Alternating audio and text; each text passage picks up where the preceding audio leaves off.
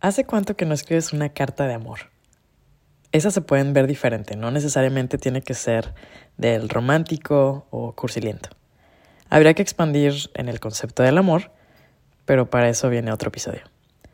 Yo creo que aprendí a hacer estas cartitas de gratitud desde pequeña, porque desde primaria estuve en un colegio católico, o coloquialmente conocidos como de monjas, y cada año teníamos un retiro espiritual el cual consistía en técnicamente dedicarle todo un día a dinámicas de reflexión, oración, actividades en grupo, o sea, no teníamos clases, pero era un día especial. Muy comúnmente estos retiros implican que tú hagas o lleves estas cartitas que le escribes a tu familia, a tus amigos y bueno, pues también a Dios pero no en forma de cartita de Navidad, o sea, no pidiendo regalos, sino reconociendo el valor que tienen ciertas personas en, en tu vida y bueno, lo agradecido que estás por tenerlos. Algo así como contando tus bendiciones. Y tanto me gustaba eso que me metía a competencias en mi ciudad y hasta me llevé el premio del concurso de la carta a mi padre. Ahí tengo el periodicazo. ese hábito se me quedó como un buen gesto y siempre me gusta agradecerlo desde con un post-it o una, una cartita de cumpleaños o de alguna festividad, llámese Navidad, eh, Thanksgiving, you name it. Y mm, en su momento también eran postales porque viajo mucho o incluso desde antes con gusanito.com.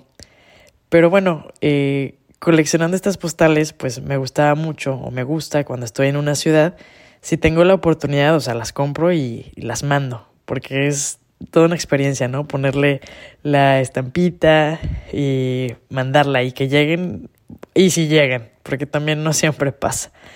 Entonces, eh, aunque ya es más complicado mandar estas cartas o, postales porque pues no siempre llegan a, su destino o a veces yo vuelvo al destino más rápido que la carta, eh, pero bueno, así es la vida, a veces pasa. Yo tengo muchas cartas guardadas y de todo, de mis cumples, de navidades, graduaciones, de mis abuelos, de gente que ya no está. Y leerlas es algo mágico, porque las leo escuchando su tono de voz o imaginándomelos diciéndome alguna frase o incluso escuchando sus risas en un jajaja, ja, ja, ¿no? Y a veces también las dejo por email, porque bueno, pues ya, ya toca.